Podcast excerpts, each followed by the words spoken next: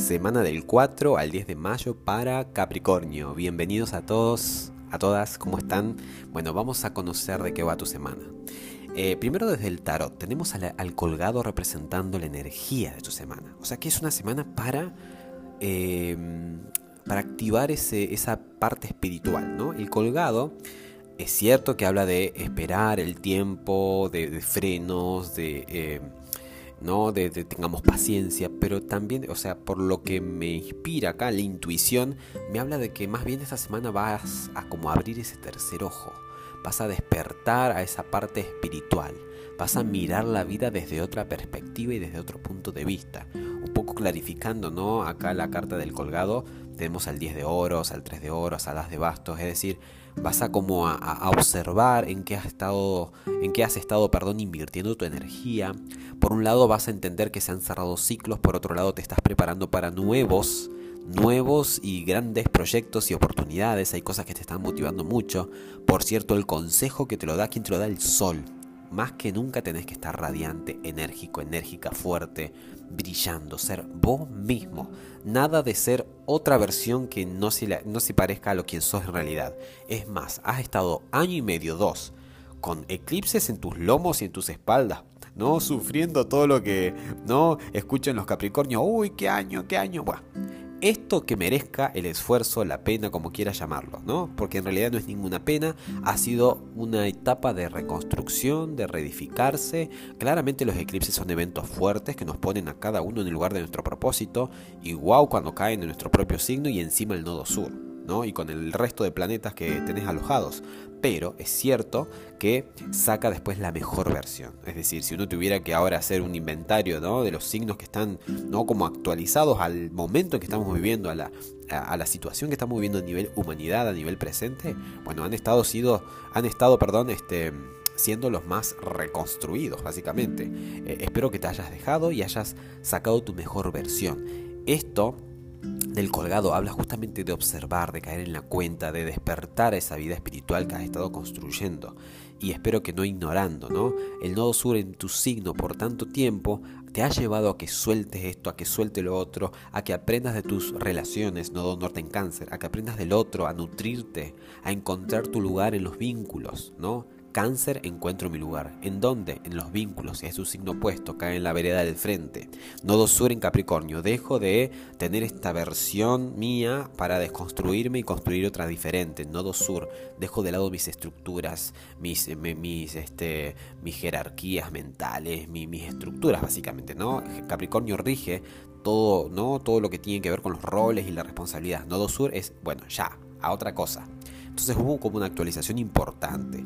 Ahora, eh, con esta energía del colgado, seguramente vas a, ver, wow, los ciclos que he cerrado, todo lo que he concretado y ahora todo lo que quiero emprender y que lo voy a hacer desde esta nueva versión y me gusta que salga a aconsejarte el sol, que justamente dice, mira, mira quién sos ahora. El sol te dice, sé tú mismo, tú misma.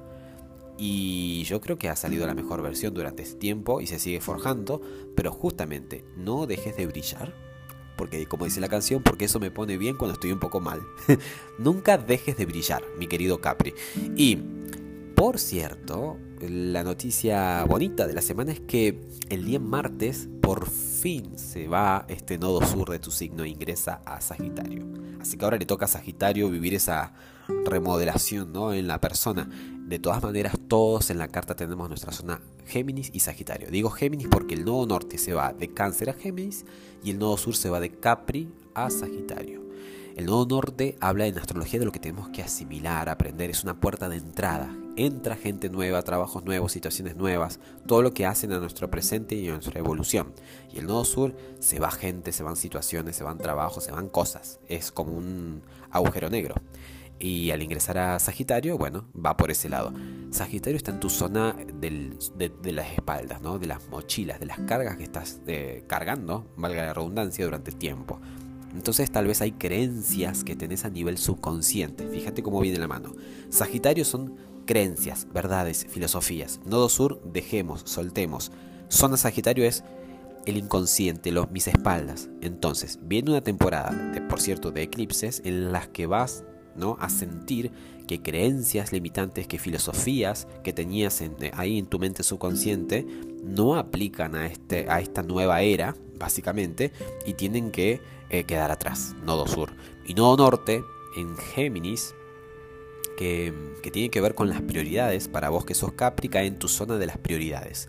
Entonces, Géminis, que es una energía de curioseamos, a ver, aprendamos de acá, de allá, juguemos todas nuestras cartas, juguemos con la variabilidad, con las multiformes opciones, mientras que Sagitario abraza una sola verdad, Géminis pregunta acá, ve acá, ve allá. Entonces, mientras que vamos dejando viejas creencias, Sagitario, nodo, nodo sur, el nodo norte en Géminis nos va a llevar a que aprendamos de la variedad, a que reorganicemos y pongamos un nuevo orden de nuestras prioridades, a que atendamos nuestra salud, nuestro día a día, que seamos más eficaces en nuestro uso de recursos, tiempo, dinero, las, personas ¿no? que atendemos, que no atendemos.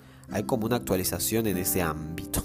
Así que, bueno, por un lado es un alivio que se te, ¿no? Que por fin, ¿no? Se vaya este, este agujero negro de tu signo.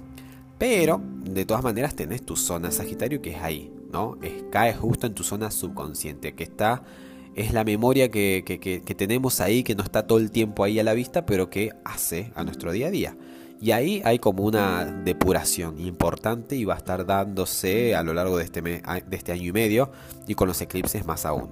Y ni hablar si tenés planetas ahí, ¿no? Si tenés planetas y justo este nodo sur cae y los eclipses caen en ese, en ese punto sensible de la carta, bueno, entonces con más razón.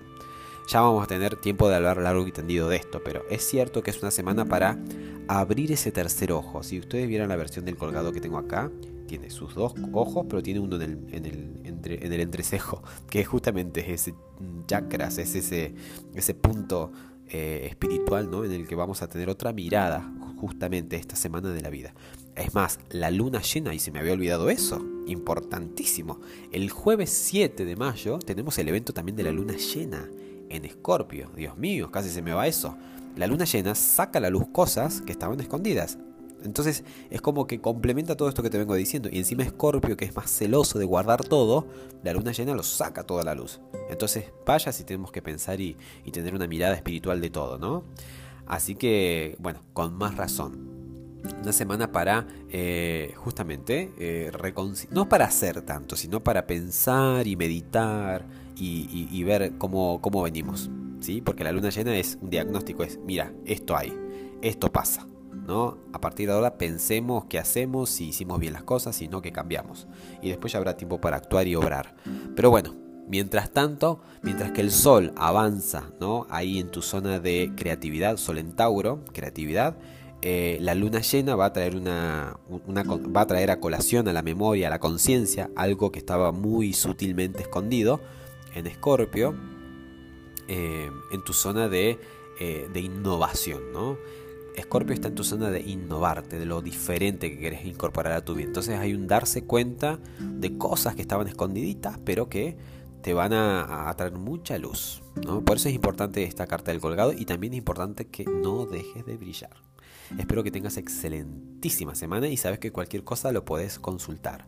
Y también te invito a que comentes y a que visites la nueva página web www.bupeston.com todo ya te lo dije en un segundo. Espero que tengas excelente semana, como te dije. Un fuerte abrazo. Chau, chau.